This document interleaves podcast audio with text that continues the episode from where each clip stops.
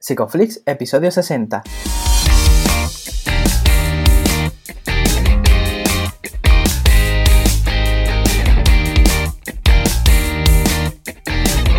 Bienvenidos a Psicoflix, un espacio de psicólogos para psicólogos, un podcast donde entre todos buscamos ser cada vez mejores profesionales de la psicología.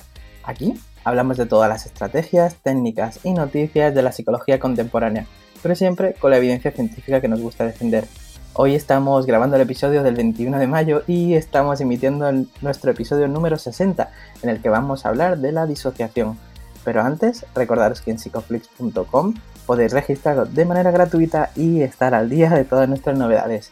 Yo soy Jeprasad, bienvenidos una semana más al podcast. Sois muchos los nuevos esta semana y bueno, cómo no, darle la bienvenida a Darío también, que no es nuevo. que no es nuevo. ¿Qué tal? Es verdad que se, que se está uniendo mucha gente, ¿verdad? ¿Verdad? Últimamente sí que vemos que está creciendo la audiencia, estamos muy contentos también, ¿no?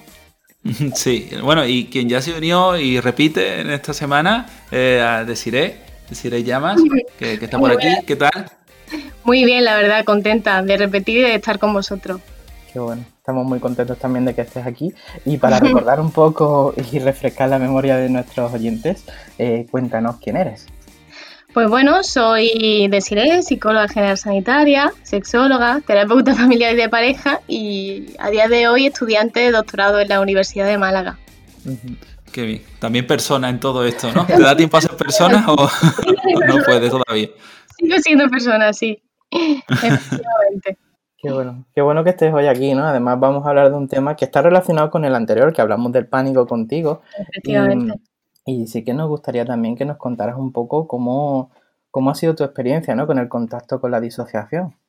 Sí, porque en el episodio pasado hablamos del trastorno de pánico, también como, como experiencia mía personal por haberlo vivido, y nos quedamos hablando luego al final sobre la disociación, ¿no? que también está muy presente en la ansiedad y en el pánico en general, como también en, otra, en otras problemáticas como la depresión o el trastorno por estrés traumático.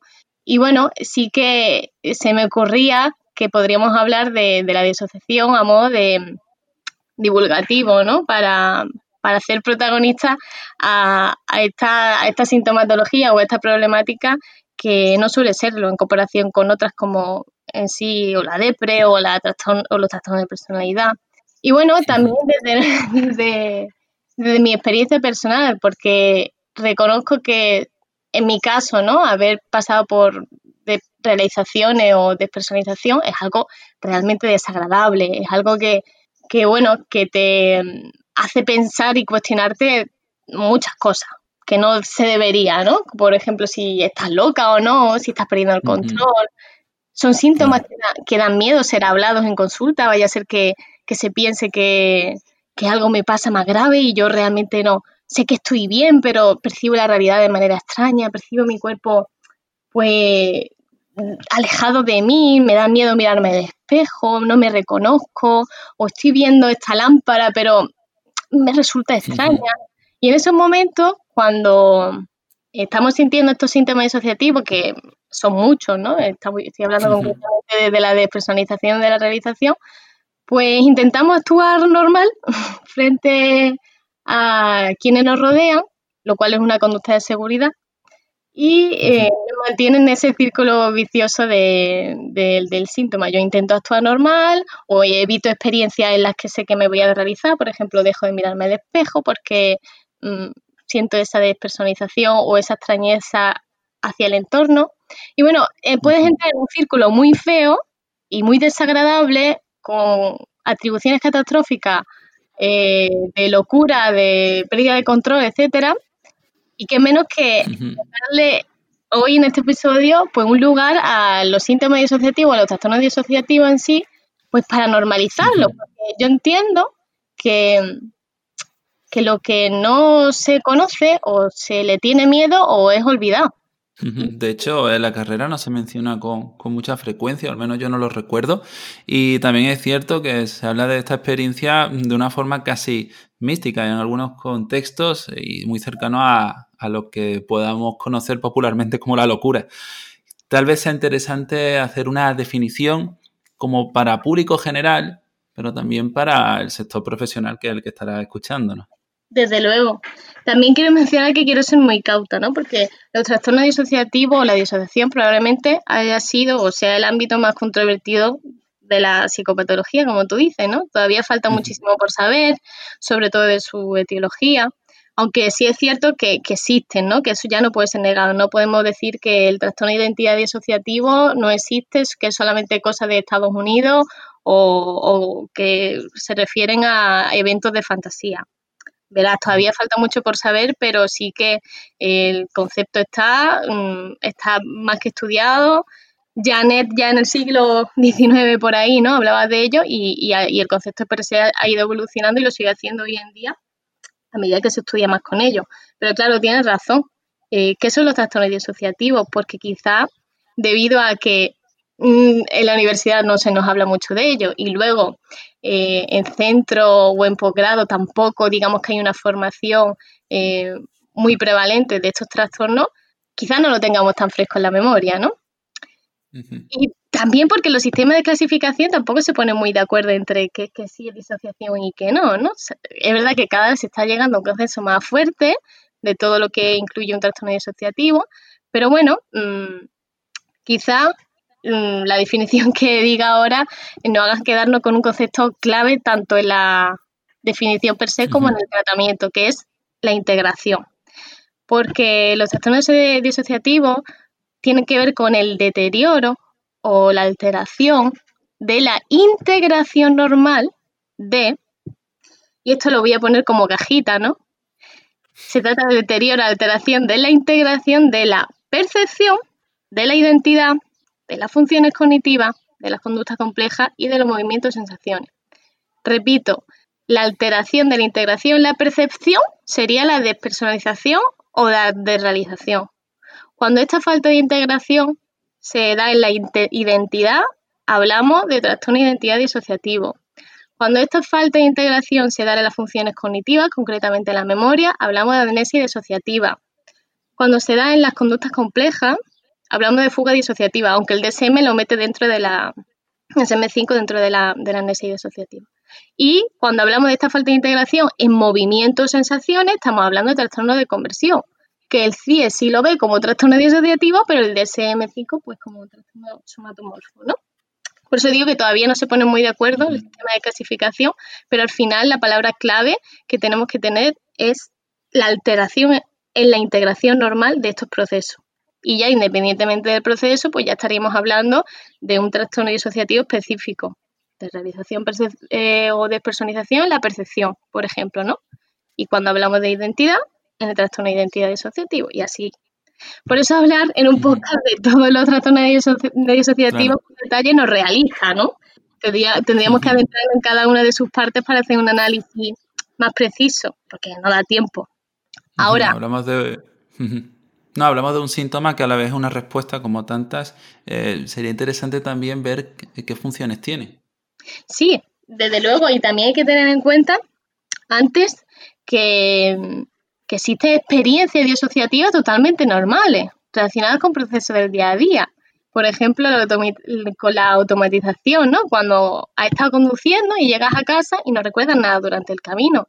No hay una integración ahí de la memoria normal, pero se debe a un proceso automático, ¿no? Que, pues bueno, esto ya lo sé, mm, voy, no voy a forzar más la máquina, mm, desconecto la memoria por un momento y la invierto en otros procesos, ¿no? o cuando estás cansada o cansado de un largo viaje y, llegas al sitio y estás como, mm, qué raro, parece que estoy en un sueño, ¿no? Te encuentras desagradable con respecto al, exterior, ¿no? Que podría, o con respecto a lo mismo, que podríamos estar sintiendo ahí pues señas de despersonalización o de realización, pero que son totalmente normales. O cuando te quedas embobado o en blanco, pues está faltando la, integración normal ahí. Sin embargo, es totalmente adaptativo porque pasa en el día a día, en los procesos cerebrales, ¿no? Tienen una función que es, pues bueno, evitar eh, e, ese colapso con el estrés o el, o el cansancio.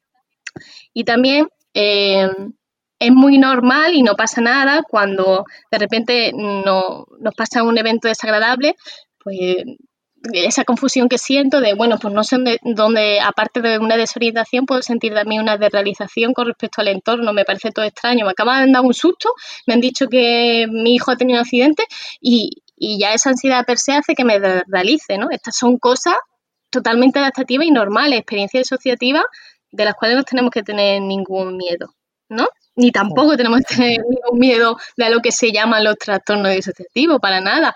Pero quiero incluir la disociación como algo en nuestra normalidad ya de por sí y que quizás no nos damos tanta cuenta, pero disociado, entre comillas, hemos estado alguna vez todos y todas.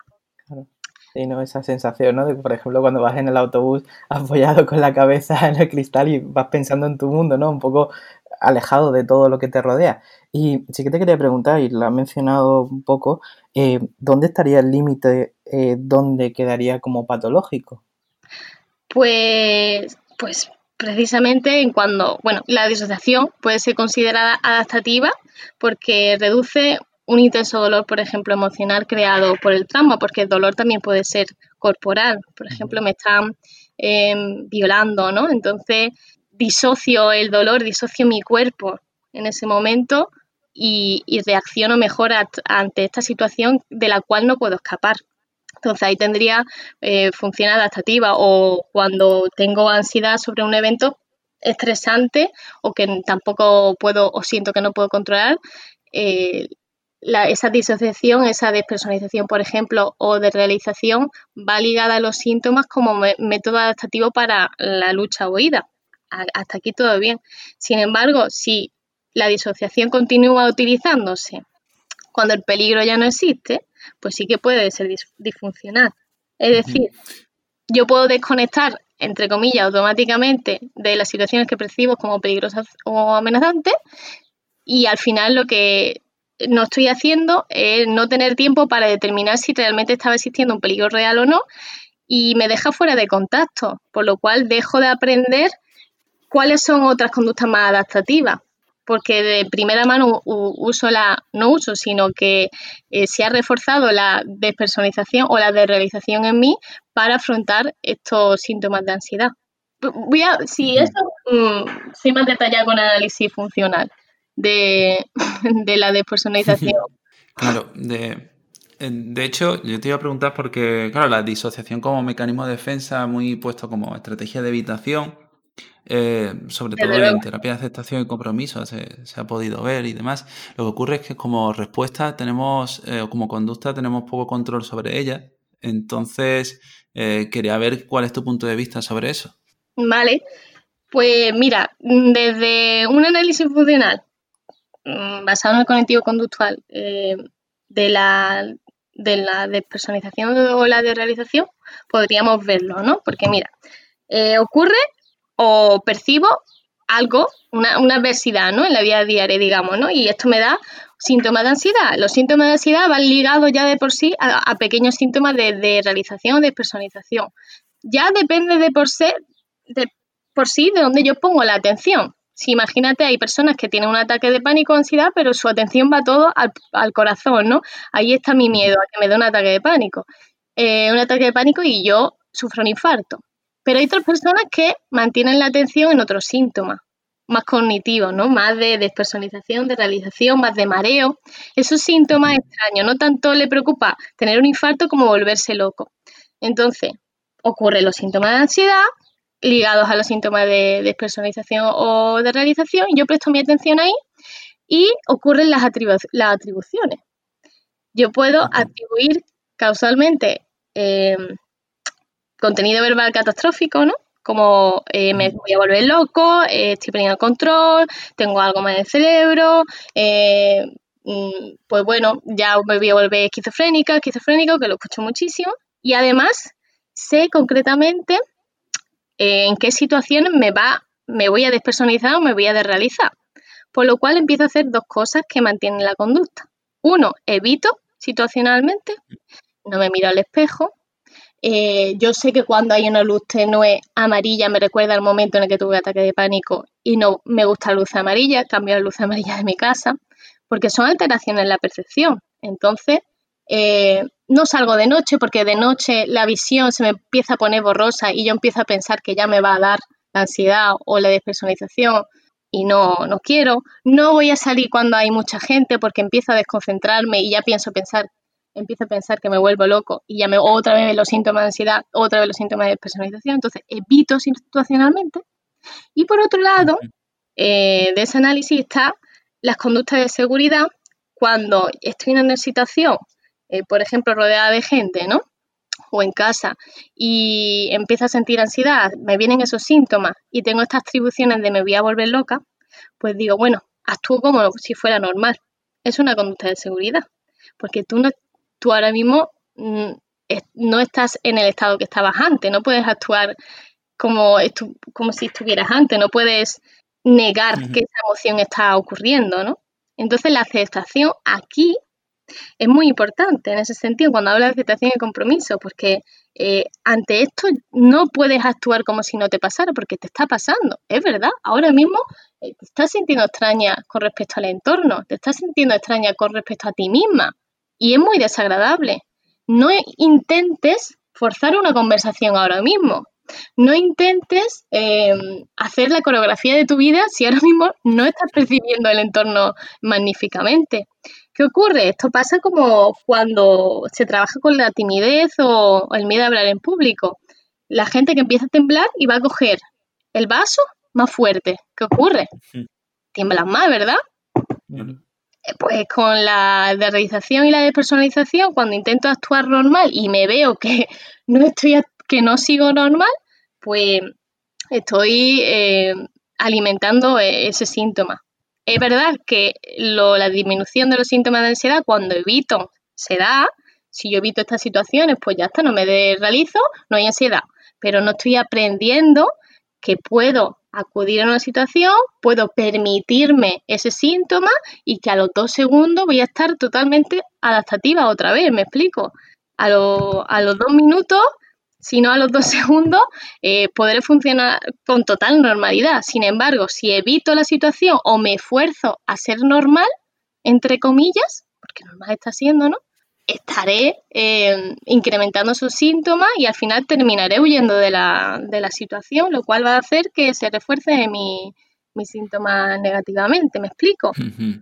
Claro, son dos caminos, ¿no? Uno por el cual acaba llegando a la invalidación, haciendo como si nada, por el otro llegando a la, evitación, que también tiene todo esto que ver con, al final ir manteniéndolo. ¿Cuál es ese equilibrio? Porque sería bastante complicado en muchas personas. ¿El equilibrio entre evitar y, aceptar? El, equilibrio, eh, el equilibrio entre vivir esa experiencia de la forma más abierta posible sin que eso condicione en exceso tu vida ni mantenga el problema en sí. Vale, es que realmente hay que, el equilibrio en realidad tiene parte de entender que de esas atribuciones catastróficas que se hacen, entenderlas que no son catastróficas, que em, me pasan porque tengo ansiedad y quizás lo que tengo que trabajar es la ansiedad y aceptar todos los síntomas que vienen en, sí, ¿no? No por, porque estoy aceptando mi ansiedad y no estoy aceptando ese síntoma en concreto, me estoy obsesionando con esto y, estoy evitando eh, situaciones que me hacen sentir que la percepción es extraña que tengo conmigo, con el mundo. Entonces yo creo que el equilibrio está en una exposición al síntoma, pero al mismo tiempo en una tolerancia a él, porque una desrealización o una despersonalización no te impide seguir con tu vida diaria, no te impide, em, digamos, no es algo, no es un síntoma tan poderoso que, no te, que te detenga, ¿no? Digamos, como como una parálisis, no, no, no, es simplemente que la alteración del entorno cambia y eh, va asociado a niveles de cortisol, etcétera. Entonces, si yo reconozco que esto me está pasando porque hay una alarma activa de mí, tengo un poquito de ansiedad y, esta ansiedad me provoca estos síntomas, yo tengo que exponerme a esa ansiedad primero y después aceptar el síntoma de, de realización que pasará si yo le tengo miedo, pues es que empezaré a evitar, empezaré a, tener ciertas conductas de, seguridad que me harán estar en un círculo. Yo creo que, se trabajar mucho con la tolerancia al síntoma y en la exposición. Ahora, esto cuando estamos hablando de despersonalización o de, realización asociada a un trastorno de pánico o a una ansiedad. Pero ¿y si esa despersonalización o de realización está asociada a otros trastornos o ya de por sí es una entidad diagnóstica individual, ¿no? Ahí habría que explorar con el trauma, porque probablemente se haya vivido una situación estresante que no se haya podido gestionar bien en su momento y lo que falta es una integración de la información. ¿Me explico? Sí. Muchas veces puede pasar, ¿no? Que la persona que está sufriendo esto incluso no reconozca, ¿no? Que está sufriendo esto y no sabe ponerlo en palabras. Em, entonces muchas personas también lo viven en silencio y pueden llegar a consulta sin mostrarte que eso le está pasando. Entonces, ¿cómo haces tú para que contacten con esa disociación y hablen de pues, ello? Desde luego, y además es que una cosa de la que ocurre muchas veces en la recaída de asociándolo con el episodio anterior, con el ataque de pánico, es que hemos creído que mm, eh, nos hemos puesto a todos los síntomas de la ansiedad, pero falta este, falta el de la desrealización, la despersonalización, y ocurren recaídas, porque al final forma parte de una experiencia completa y puede ser un detonante de, ah, me va a pasar otra vez toda, eh, toda esta movida del pánico, ¿no? Si ese, yo siempre pregunto, es que la clave está, yo creo, con nosotros como, como clínicos generales sanitarios, en, en ser conscientes de que este síntoma existe, y no, no porque haya que eliminarlo de nuestra vida o sea muy peligroso, sino pues a la hora de tener en cuenta el análisis funcional completo, por ejemplo, de la conducta, ¿no? Entonces, eh, yo pregunto si, si, alguna vez se ha sentido extraño con, respecto al entorno, si, se, si le han parecido las cosas son raras, si se ha visto de, de cuerpo hacia afuera, si se ha visto él mismo o ella misma. Yo pregunto por síntomas disociativos. De hecho, eh, es lo que venía yo hablando al principio del, del, capítulo del podcast, ¿no? Que no estamos familiarizados. Y muchas veces ante posibles indicadores se nos olvida preguntar o explorar, no solamente sobre de realización o despersonalización, sino, por ejemplo, si hay épocas de su vida que no recuerda, hablando de amnesia disociativa, ¿no? O de, o de trastorno de identidad disociativo. Si existe una voz interna que le habla o tiene pérdida de memoria frecuente, si existe, si cree que existen personas diferentes dentro de, lo que podemos llamar mm, su cabeza, ¿no? Y hay que preguntar sin ningún tipo de miedo, sin ningún tipo de, de prejuicio, ¿no? Como, como una total normalidad. Oye, ¿esto te pasa? ¿Esto no? Porque suele ser normal, que ocurre este tipo de cosas. Son cosas que si no se pregunta, por parte del cliente no se dice o bien por vergüenza o temor, o bien porque viven acostumbrados con ello. Claro, se relaciona mucho ¿no? con esa pérdida de la cordura y entiendo que la psicoeducación formará parte fundamental de, la intervención. Desde luego, desde luego. Ahora, si quiere, hablamos de, los tratamientos en sí, un poco por encima, pero sí que lo que más se trabaja es la relación terapéutica, muchísimo y de una manera especial, y la psicoeducación también en, a modo de normalización de lo que le ocurre. ¿no? no tanto de te voy a enseñar yo como psicocientífico, sino como que sé completamente lo que te está pasando, tiene su sentido lógico y pues vamos a utilizar estos términos para entendernos tú y yo en consulta, ¿no? Porque también, y esto quería mencionarlo porque en, en libros de los que voy a recomendar viene mucho escrito, es que hay una falsa, falsa creencia muy extendida de que la disociación o el trauma, cuanto menos se toque, mejor, ¿no? porque creemos que lo reforzamos si hablamos de ello, porque tenemos miedo a meternos en berenjenales, ¿no? O donde no sabemos, que es normal, y también por una falsa idea, bueno, o una extraña idea de, que viene de la influencia de Freud, de pensar que se tratan de llamadas de atención, fantasía, victimismo, lo cual es un error. Está demostrado que las personas que han tratado los procesos disociativos presentan un mayor bienestar que los que no. Entonces, está claro que no sería mala idea ampliar nuestra lupa, aunque nos resulte muy raro, sobre todo a nivel conductual, entender cómo están ocurriendo estos procesos y qué funciones tienen, ampliar nuestra mira y ver si desde nuestro enfoque, sea cual sea, podemos aportar algo a esto, porque desde luego existe. Sí que falta mucha información al respecto y tenemos que ser muy cautelosos, pero que menos que, entre todos poder ir aportando a, través de investigación y experiencia clínica, granitos de arena y encontrar soluciones más efectivas, ¿no? Has hablado antes de la relación terapéutica y sí que me gustaría que, tocáramos este punto porque creo que es muy importante. Eh, ¿Es diferente la relación terapéutica ante estos casos? ¿Cómo cambia? Yo creo que, es un poquito diferente porque sobre todo, no solamente cuando estamos hablando de despersonalización o de realización en, síntomas, en, en sintomatología ansiosa o depresiva como forma parte de un trastorno, ¿no? Sino cuando estamos hablando de trastornos disociativos per se, como sobre todo el trastorno de identidad disociativo, llamado antiguamente personalidad múltiple, pues es muy importante trabajar la relación terapéutica conociendo tres conceptos. Integración, trauma y apego.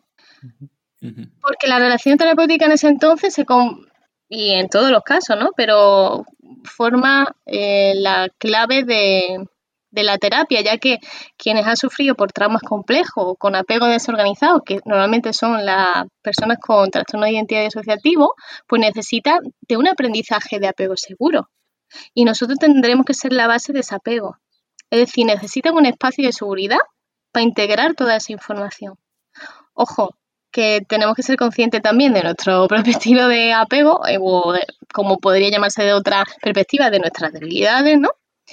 Y también evitar esa postura de rescatador. O sea, yo voy a ser base de apego, pero yo no voy a ser rescatador de ningún momento, ¿no?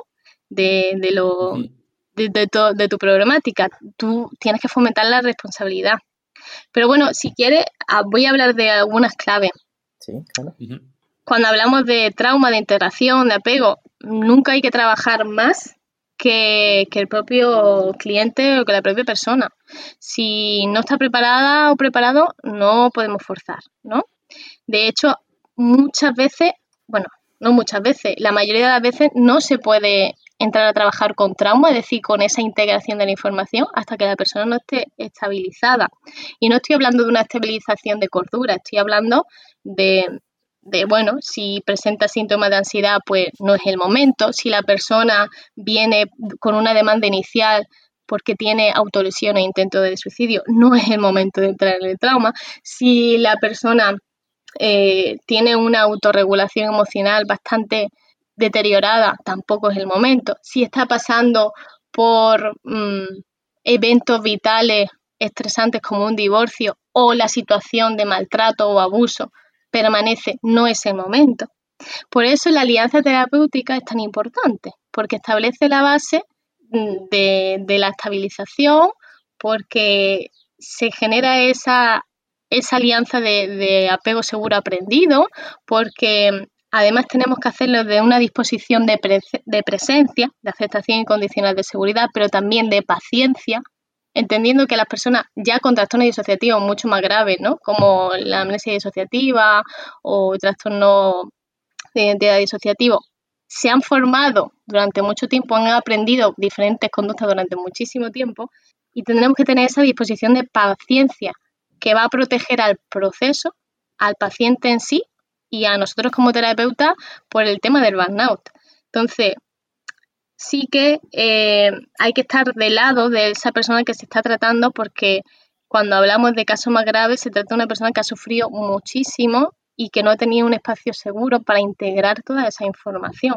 Y por tanto la alianza terapéutica y la estabilización van como base de cualquier tratamiento que tenga en principio estos tres conceptos, ¿no? Integración, apego y trauma. No sé si sobre este punto quería preguntarte porque eh, a veces es difícil saber cuando un cliente o una cliente está preparado para, hablar sobre un trauma. ¿Qué indicadores puedes tener en cuenta tú? Desde luego, mm, preguntarle, ¿no? Porque a lo mejor yo he explorado en otras ocasiones, en otras entrevistas, pues hay algo de lo que no te acuerdas, ¿no? O hay momentos de tu vida en los que a lo mejor no recuerdas, tal. Y a lo mejor me han dicho, sí, sí, pues desde los 18 a los 17 no me acuerdo. No es ahora, ah, bueno, sí, ¿qué pasó en ese momento? ¿no? Porque puede dar eh, lugar a, que ella o él interprete que algo malo ha pasado ahí o que sino que en el contexto de la terapia normalmente las personas vienen con otra demanda, no vienen y se sientan, ahí, tengo un trauma, dime qué me pasa. No, lo normal es que vengan pues con eso, con síntomas de ansiedad, porque vienen con violencia de género y un maltrato desde, o sea, en su espalda, porque eh, no comprende muy bien lo que le pasa, cómo se comportan con el entorno, en fin, la demanda no suele ser, tengo un trauma. O a veces dirá que sí, a veces que que ha pasado un suceso importante y dice, mira, yo tengo que ir a, al psicólogo, a la psicóloga para procesar esto, ¿no? En el otro caso, en el caso en el que no se perciba un trauma, realmente va a ser a través de la relación terapéutica, por eso es tan importante con cualquier persona, independientemente de la problemática, cuando a través de la relación terapéutica y a través de la exploración cuando nos vamos a dar cuenta de que hay una integración que está faltando. Si yo he explorado la desrealización y la eh, despersonalización en la ansiedad, pues mira, ahí hay tendencia a la, a la no integración, digamos. Si hay una persona que no se acuerda de un periodo largo de su vida, se pregunta, ¿quieres que exploremos esto? ¿Crees que eh, hay algo de lo que tú quieras trabajar? Las personas ya de por sí te dan pistas de lo que quieren hacer o no tú no puedes forzar nada. Además, sería una mala posición el presionar a esa persona para que te cuente tus secretos, ¿no? Sobre todo cuando estamos hablando con personas con trastorno de identidad disociativo que al presentar conducta aprendida de diferentes identidades podemos encontrarnos con identidades muy agresivas, por ejemplo, que, y desconfiadas, que no entiende por qué el psicólogo o la psicóloga quiere que le cuente yo eso ya. Es, muy complicado, no es fácil. Claro. De hecho, esto no va de hablar por hablar y listo. No, eso no es un programa. ¿Cómo, ¿Qué recomendaciones se pueden dar para alguien que esté abordando un trauma? Pues mira, es que claro, hay dos enfoques. A día de hoy yo diría que quien esté leyendo sobre el tema ¿no? del trauma, de disociación, etcétera, pues se dará cuenta de que hay dos, dos, dos enfoques principalmente del llamado de arriba abajo o el de abajo arriba, ¿no? Eh, de arriba abajo, digamos que iríamos, eh, iríamos tratando desde procesos superiores a procesos más inferiores y de abajo arriba al contrario, ¿no? Desde lo cuerpo, desde el cuerpo hasta lo verbal. Desde el enfoque de arriba abajo tendríamos, por ejemplo, la terapia cognitivo-conductual. De enfoque de abajo arriba tendríamos, por ejemplo, el MDR o neurofeedback. Entonces, cómo se trata el trauma va a depender mucho del enfoque terapéutico, muchísimo. Pero al final lo que persiguen todos es la integración, da igual la técnica utilizada, lo que el objetivo final es la integración. ¿Y de una perspectiva que más conocemos que es cognitivo-conductual? Pues, es decir, de arriba abajo, trabajaríamos primero la relación terapéutica y la estabilización con todo esto, estas señales que he dicho antes de la disposición de paciencia, etcétera. Trabajaríamos la psicoeducación, es decir, que conozca los síntomas de, lo que le ocurre, ¿no? Y también ese análisis funcional, el por qué, ¿no? Y trabajaríamos después en la base del trauma con, cuando esté preparada o preparada la persona, si así lo desea, con la co-construcción de significado y es co-construcción, porque esos significados pueden estar en áreas diferentes, digamos, emocionalmente, por ejemplo. Yo he vivido una situación muy mala con mi pareja. No me acuerdo de concretamente de mi embarazo. Fíjate, no es una amnesia de trastorno eh, postraumático que olvido el evento traumático, sino que todo mi periodo de embarazo lo he olvidado incluso qué, hacía yo en ese momento, ¿no? En mi identidad y todo. Pero sin embargo, sí tengo una memoria, digamos, emocional que me hace sentir mucho asco y mucho miedo al mismo tiempo. Esto me ha pasado a mí en la Asociación, por ejemplo, de Violencia de Género, que no recordaba ese, ese periodo de tiempo, pero sí todas las emociones ligadas a ese periodo de tiempo. ¿Qué ocurre? Se tiene que trabajar esa co-construcción de significado, por ejemplo, la exposición imaginaria al trauma o revisar y enriquecer eh, el significado de la experiencia traumática para personas que sí, por ejemplo, acceden a ese recuerdo o empiezan a acceder o personas que mm, conviven con diferentes identidades. Situar la experiencia traumática en el contexto de la vida, es decir, qué ha pasado antes de esta experiencia traumática, qué pasó eh, después, qué pasa ahora en el presente y qué pasará en el futuro. Eh, clarificar, digamos, y, y enriquecer los esquemas cognitivos del de sí mismo y el mundo, porque cuando una persona pasa por un trauma, evidentemente se generan unas creencias en función de eso, que pueden ser adaptativas o no. Revivir también y resolver experiencias de duelo, que también puede formar parte del concepto del trauma, ¿no? El duelo y la pérdida. Y también, si estamos hablando de trastorno de identidad disociativo, revisar la aparición de todas esas partes de la personalidad y entender y normalizar su fusión. Es que, claro, mm, de, en función de cada, de cada trastorno disociativo o cada problemática disociativa, la construcción del significado, la integración va a ser diferente y va a encajar mejor quizá una perspectiva de, de abajo arriba, de arriba abajo. ¿Me explico? Claro.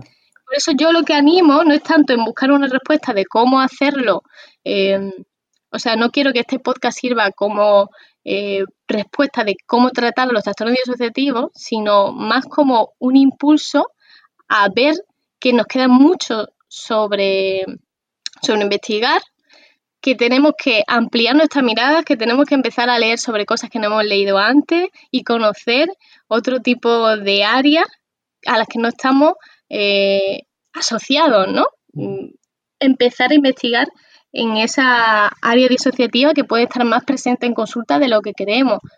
No digamos que todos vamos a ser ahora expertos en trastorno disociativo, pero a la hora, por ejemplo, de derivar a alguien, si yo soy capaz de reconocer en esta persona X problemática y yo no me apetece abordar esta problemática porque no soy experta o experto, pero si soy capaz de reconocerla, pues digo, hey, lo mismo está mejor con otro profesional que trata esto genial. Y, estoy aportando calidad a mi servicio, ¿no? Claro. Una, una, cosa muy importante que estás diciendo sobre esto, ¿no? Y creo que en ti, sobre todo, le da mucho más, más valor es que eh, tú lo has vivido en ti misma. Entonces, eh, ¿cómo te ha ayudado a ti en terapia?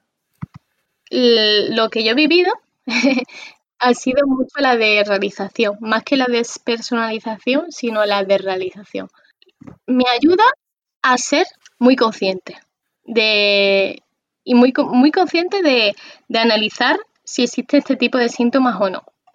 Y sobre todo a la normalización de esos síntomas porque son muy difíciles, como decías al principio, Jay, de, de expresar, ¿no? ¿Cómo le digo yo a esta persona que ahora mismo estoy bien, pero que mi realidad me está resultando súper extraña? Que no me siento a gusto con, mi, con, mi, propio cuerpo, o que estoy viendo este libro, pero no lo estoy viendo igual. Y yo sé que es un libro, porque claro, esto lo sabemos todos y todas, pero cuando estamos despersonalizados o desrealizados, la conciencia de realidad, o sea, esto permanece intacto. Yo no he perdido mi sentido de realidad. Sin embargo, lo que ha cambiado ha sido la percepción, la percepción que tengo del mundo o de mí misma. Como es tan extraño de, de ejemplificar, cuando yo me encuentro a alguien en terapia que está con estos síntomas, lo que hacemos es ponernos muchos ejemplos, ¿no? Eh, cotidianos. y, y ellos y ellas me ayudan a tener esos ejemplos también guardados en mi repertorio de ejemplos para luego ayudar a otra gente, ¿no? Sí, sí, es como cuando eh, me miro al espejo y digo, uff, parece que eso es a otra persona. Pues yo hubiera dicho, eh, pues no me reconozco, pero ya añado, pues no me, reconozco y parezco otra persona, ¿no? Cuando estoy em, viendo a lo mejor una luz y parece que se mueve, yo sé que no se mueve, pero me da la sensación de que se mueve porque es extraño. Sí, sí, sí. Y ya le pongo yo otro ejemplo, ¿no? Se trata mucho de conectar con la experiencia a través de lo que yo hago, ¿no? Al haberlo vivido, de ejemplos que he vivido también personalmente que son incluso graciosos, ¿no? Y que al, usar también el sentido del humor, pues, pues relaja y normaliza esa sintomatología o ese proceso. Otra cosa que hago es mm, menciona mucho pequeños círculos viciosos en los que te metes cuando tienes esta de, realización de personalización, que es, sí, sí, y entonces estás hablando con alguien y esa persona empieza a hablarte y tú, y tú estás prestando atención, pero dices, ¡buah, qué raro se ve! No me parece mi amigo, no me parece mi amiga. Y la Coca-Cola esta tampoco me parece. ¡Hostia! ¿Qué me ha dicho? Ahora no me he enterado. Madre mía. Bueno, entonces, eh, repito ese discurso que se tiene cuando estamos teniendo esos síntomas y me ayuda también a, a establecer relación terapéutica con sentido del humor. Muchos clientes a veces, bueno, como estrategia de control también, pero te pueden preguntar, o sea, pueden llegar a entenderte y decir, vale, sí, es normal, me puede pasar, etcétera, pero ¿qué hago? ¿Qué hago cuando me, está dando? Claro, ¿cómo me quito esto, no? Ahí empiezo, empiezo como, como con la ansiedad, ¿no? Esa es la clave. ¿Qué quiere hacer? Quitártelo eh, mm, porque no es posible. Va ligado a esa sintomatología, ¿no? A esa respuesta de activación, de lucha, de preparación para huir de un peligro. Entonces, va ligado con esto. Si yo me preocupo por, ese síntoma solamente y le presto atención solamente a ese síntoma, es decir, mi atención deja de estar en el presente, sino que vuelve al cuerpo otra vez, vuelve al autochequeo, estar alimentando la ansiedad y por tanto estar alimentando los síntomas de realización y despersonalización. Hablamos de ese círculo vicioso. Si yo, para quitarme esto, le presto atención a la ansiedad, a este síntoma, al autochequeo, no salgo de, de, pues sí, de ese círculo vicioso y al final no me estoy exponiendo. Quiero, en lo que hago es entrar en una problemática sin fin porque no me expongo a esos síntomas, quiero quitármelos, no los acepto, eh, quiero evitar, quiero huir y de uno mismo en ese momento no se puede huir, no se puede correr, no nos podemos esconder. Nos queda la tolerancia a los síntomas y trabajar con esas señales que, por ejemplo, me están dando la ansiedad o hace que se despierte esa realización pasa que mm, dices, es que yo ya no siento tanto lo del corazón, sino que ya solamente siento ese mareo extraño. Muchas veces está camuflado en la palabra mareo. A veces, eh, a veces un mareo de verdad, pero a veces estamos teniendo una de realización y ya. Hay que psicoeducar en eso y saber las diferencias, ¿no?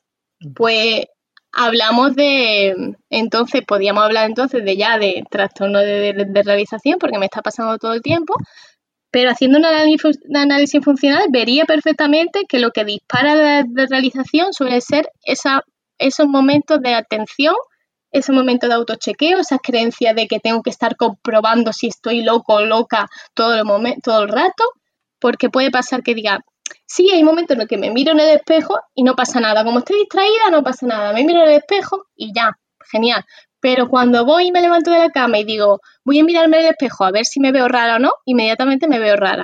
Claro que sí. Si ya estoy despertando, esa es la señal de, alarma asociada a, la realización o la despersonalización.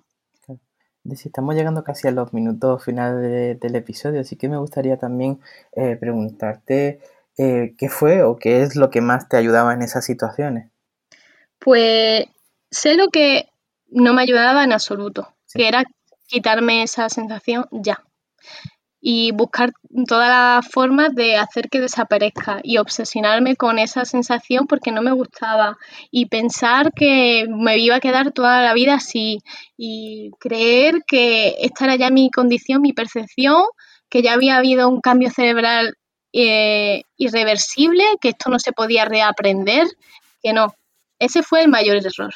El estar todo el rato con una creencia y con unas conductas que me, que me perpetuaban los síntomas, que al final era el decir, hey, quiero quitarme esto de encima porque siento que cuando lo estoy sintiendo estoy loca.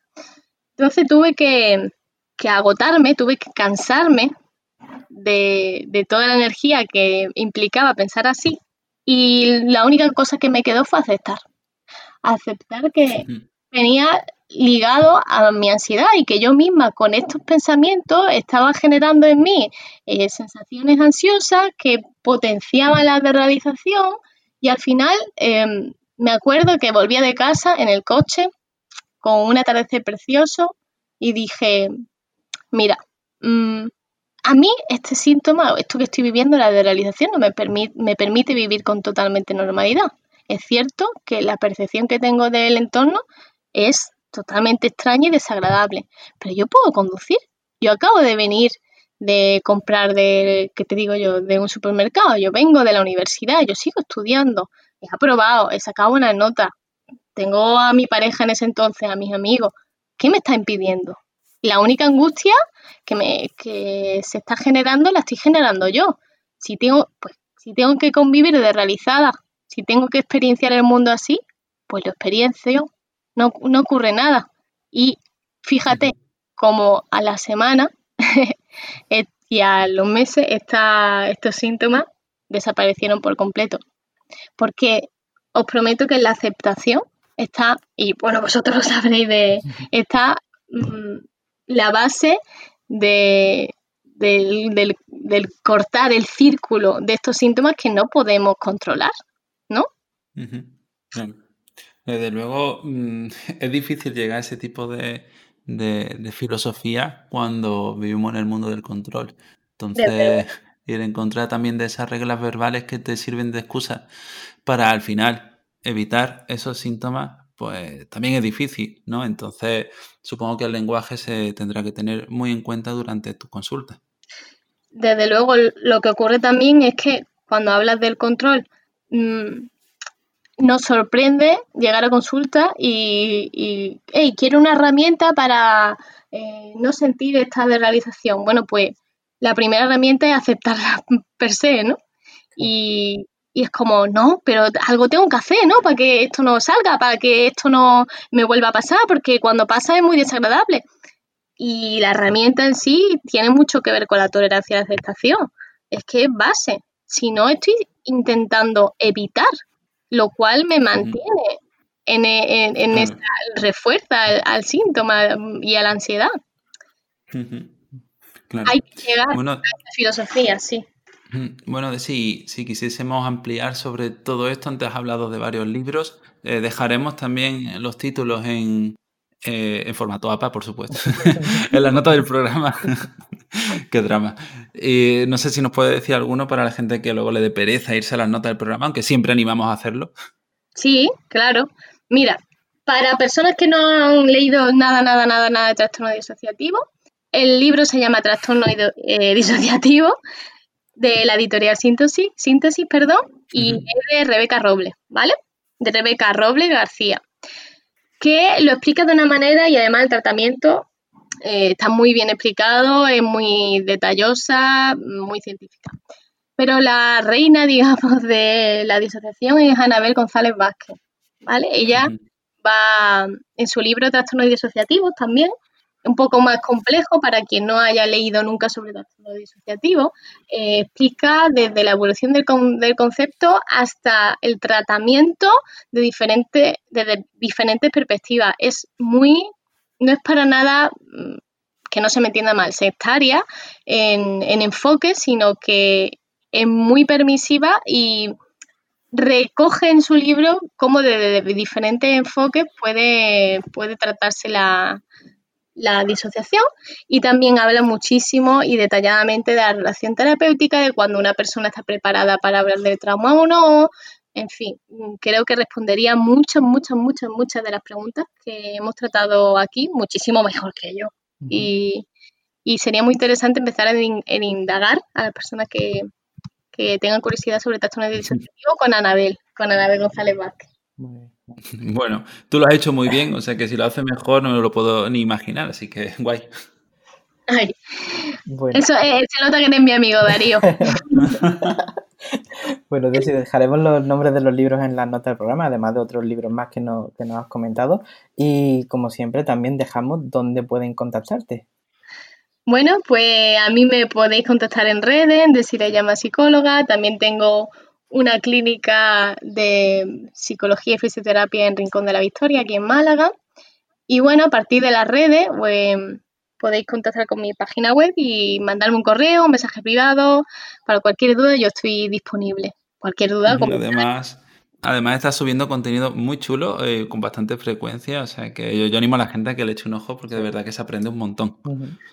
Muchísimas gracias, muchísimas gracias, Darío. Por cierto, también voy a dejar, si es posible, mm, dos fotitos de, los libros sobre un análisis de la de y de realización y otro sobre trastorno de identidad disociativo. ya que sí puedo esas dos imágenes y quien no tenga los libros, pues que vea ese análisis y se haga una idea. Vale, sí, lo podemos dejar en las notas del programa. Pues perfecto. sin problema. Pues muchísimas gracias, Bessie, por este rato. pues nada, muchísimas gracias a vosotros como siempre. Gracias. Y bueno, no vaya muy lejos, ya sabéis que si os gusta este podcast, la semana que viene tendremos otro más y tendremos el privilegio de tener por aquí a Gemma García Marco y hablaremos sobre la terapia familiar en los trastornos de la conducta alimentaria. Así que si no os lo queréis perder, suscribiros, tenéis un botoncito en todas las aplicaciones donde estéis escuchando esto que os avisará el próximo jueves cuando salga un nuevo episodio. Así que nada, tenemos una cita el próximo jueves a las 8 de la tarde aquí en psicoflix.com, en Spotify, en iTunes y en iBox. Hasta luego. Hasta luego.